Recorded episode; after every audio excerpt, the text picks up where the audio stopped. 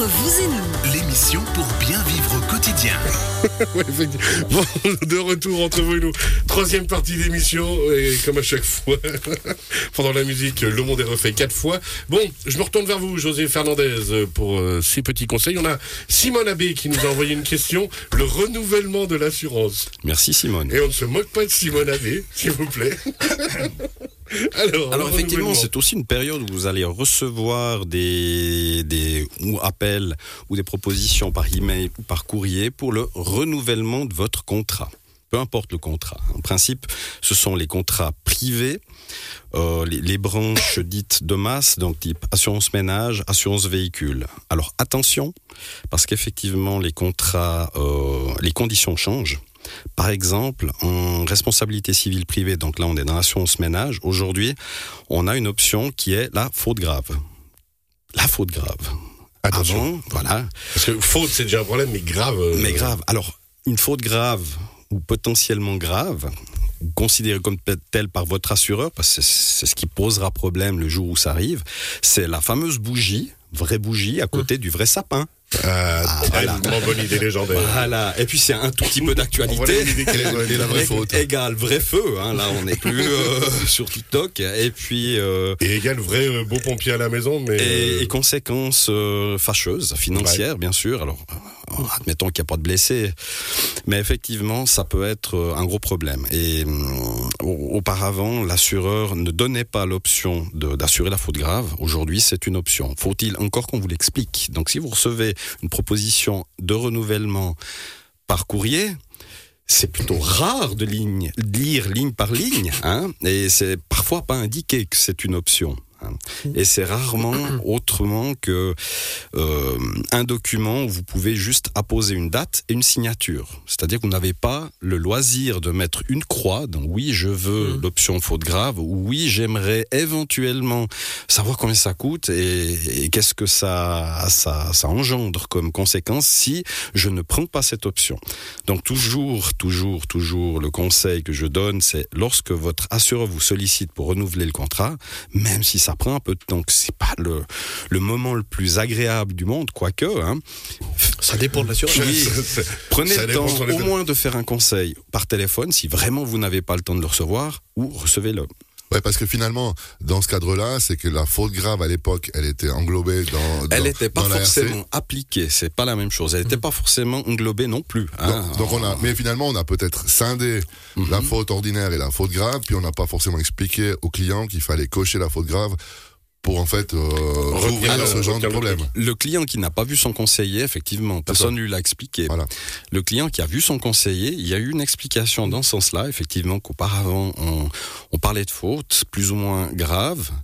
Une faute grave, vraiment grave, était de toute façon passible de recours et souvent il y avait un recours qui, qui se faisait contre l'assuré. Aujourd'hui, on définit aussi, donc chaque compagnie a une définition plus ou moins euh, interprétable de la faute grave. Faut-il qu'on vous l'explique? Et faut-il le comprendre Et faut-il le comprendre? Mais après, on pourra se retourner contre Alexandre Frochot de l'économiste en disant il nous a dit qu'il fallait lire très vite et tout au milieu. C'est de sa faute. Cyril est content, il se venge de- de- d'une Voilà. année d'émission. Voilà, et puis on a compris que la faute était couverte, mais pas la faute grave. Voilà. Ouais, mais je crois que l'imbécilité, ça assure pas. hein. Alors, c'est toujours pas. Ou alors, on fait partie de la faute grave. Alors, c'est Toujours pas. On parlait d'un gars qui avait fait une fusée, enfin bref. Ouais, C'est le darwinisme, oui, oui, oui, le oui, darwinisme oui, et la oui, théorie de la Terre plate. Euh, je me retourne vers euh, Blaise, puisque Blaise, on a Gérard à Saint-Trifon qui nous demande... euh, Bonjour Gérard. Bonjour Gérard. qui nous demande qu'il a entendu parler d'augmentation des taux d'intérêt, il s'inquiète. Ah, alors ne vous inquiétez pas, Gérard. C'est intéressant Bah, je l'augmentation hein. euh, effectivement du taux directeur de la pas BNS euh, hier qui a décidé de remonter le taux de, de, de 0,5 encore, donc à, à 1% le taux directeur. Conséquence, les taux, les rémunérations de vos comptes épargne vont augmenter l'année prochaine. Donc, euh, fini les taux négatifs, euh, fini le fait de percevoir, et vous allez pouvoir combler un petit peu cette inflation, en tout cas 2022, qui devrait se, se, se réduire un petit peu en 2023. J'aime bien quand il cherche ses termes, on sent le politicien en lui quand même un petit Oui. peu. C'est vrai, Mais, je que je m'inquiète un peu pour mon hypothèque, Blaise. c'est vrai?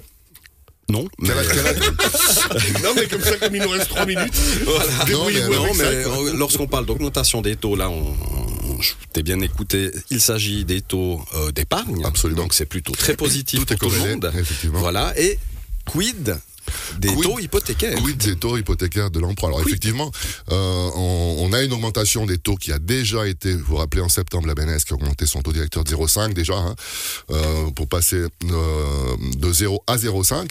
Les taux hypothécaires que vous, avez, que vous aviez hier Mhm. oh, vont augmenter un poil. Pourquoi?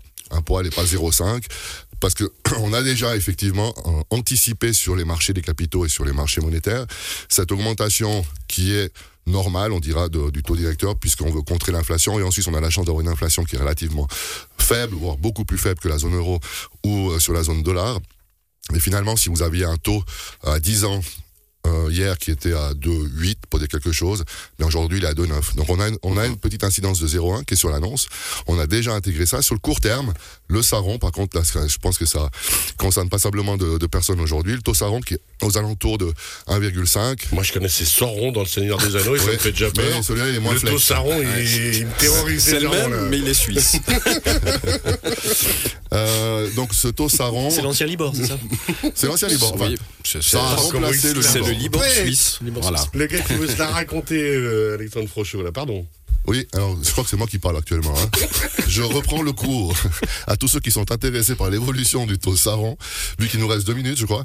Donc, euh, on a effectivement une augmentation qui va intervenir, je pense, lundi, puisqu'en fait, on est toujours sur les taux euh, de deux jours auparavant pour fixer ces taux euh, Saron overnight. Donc lundi, on devrait avoir effectivement une augmentation relativement sensible sur le taux Saron. Donc on risque d'a- d'avoisiner les 2%, je pense. Par contre, le taux euh, de deux ans, il n'a pas pris 0,5. Hein. Il a pris en moyenne 0,2, 0,25 ce matin par rapport à hier. Euh, mais ça va, se, ça va se, se retasser, je pense, dans les taux qu'on avait hier. Puisqu'on aura un Saron autour des 2%, on va avoir un taux à deux ans autour des 2,2, il va pas monter à 2,5. D'accord? Donc euh, ça, c'est, je dirais que c'est l'intérêt, effectivement, avec ce taux, on peut lutter contre l'inflation, est-ce que ce que veut la BNS. Par contre, pour les emprunteurs, effectivement, il y a une incidence, mais qui est pas autant forte. Donc on, elle est divisée par deux, voire par trois. Et ça, c'est intéressant, et on remercie la Suisse pour euh, sa résilience et sa capacité de créativité. Et de stabilité. Absolument, Et d'anticipation. absolument. Bon, ben, j'ai pas compris tout à fait toute la moitié, mais je Mais pense que osé, la pause de Alors, je, pense que c'est grave parce que les auditeurs n'auront pas compris non, Non, plus. non. Plutôt une On bonne nouvelle. Plutôt une bonne nouvelle et surtout ne pas s'inquiéter de cette augmentation, augmentation légère des taux qui a été annoncée entre hier et, euh, et ce matin, puisqu'elle va être stabilisée, vous le dites, par euh, le taux à plus long terme. C'est les prévisions des analystes. Alors moi, je suis pas un professionnel de, de la- de l'analyse euh, financière. Par contre, les, les différentes banques et euh, sociétés financières euh, ont commenté hier déjà euh, cette augmentation des taux. Et euh, je dirais que l'avis général est clairement une stabilisation des taux dans ce qu'ils sont aujourd'hui. Alors sur le court terme, effectivement, si vous avez du saron, posez-vous la question si ça vaut pas la peine aujourd'hui de repartir peut-être sur un plus long terme, sachant que un tour de vis n'est pas encore exclu sur les taux court terme dans le courant du premier trimestre. Ça dépend un petit peu comment va se dérouler l'évolution de l'inflation, notamment dans la zone euro, qui est, toujours un, petit peu en récession, et, et la Suisse là, au milieu, ben, on peut pas avoir un franc trop fort non plus, donc on doit rendre le franc suisse moins attractif. Donc euh, voilà, c'est il y a beaucoup de choses. Hein, Il y a pas beaucoup d'éléments qui rentrent. c'est pas blanc ou noir, mais En ligne de Oui, compte. oui, oui. Et là, Alexandre Frochot est calmé parce qu'il se rend compte que c'est pas le seul à avoir des termes complètement improbables qui sont connus. J'ai rien dit. Je n'ai rien dit. Pourquoi moi? Qu'ai-je fait Pourquoi dois-je être Voilà. cité Merci beaucoup.